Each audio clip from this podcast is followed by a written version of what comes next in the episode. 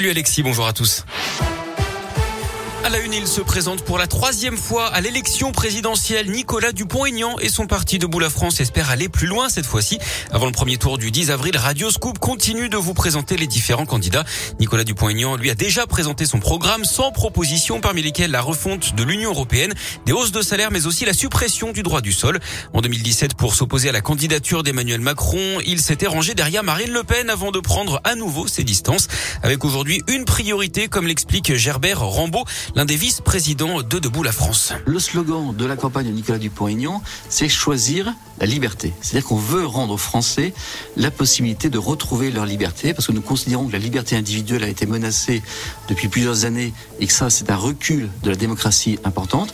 Liberté, effectivement, de soins, de circuler, de pouvoir décider dans le cadre de référendum ce que les Français veulent. Liberté des Français et en même temps, liberté de la France, rendre la liberté de la France au sein, je dirais, d'une diplomatie, au sein d'un monde qui finalement ne tient plus compte des intérêts des Français. Nicolas Dupont-Aignan a reçu dernièrement le soutien de Florian Philippot, président des Patriotes et ancien bras droit de Marine Le Pen.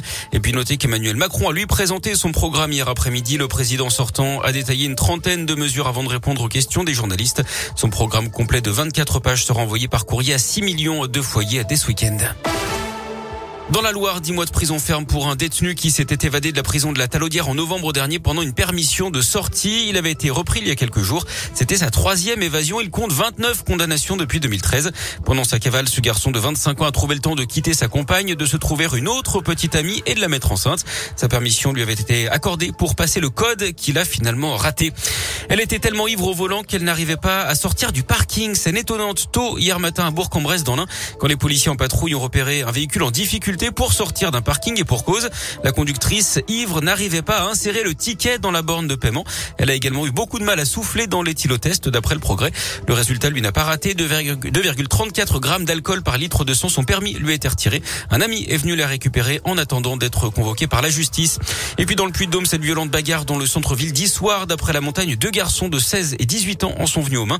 L'un muni d'une paire de ciseaux, l'autre d'un disque d'alter. Les deux avaient été interpellés après un passage aux soins. Le mineur a été conduit dans un centre éducatif fermé et placé sous contrôle judiciaire. L'autre a été remis en liberté en attendant sa convocation devant la justice en novembre. L'actu sport, c'est le foot et la qualification de l'OL pour les quarts de finale de Ligue Europa après euh, le match nul un partout contre Porto hier soir. Monaco a été éliminé par Braga. Et puis à suivre ce soir le début de la 29e journée de Ligue 1.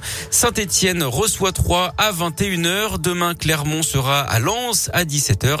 Et puis à dimanche, les Lyonnais seront de retour sur le terrain avec un déplacement à Reims. Ce sera à partir de 17h05.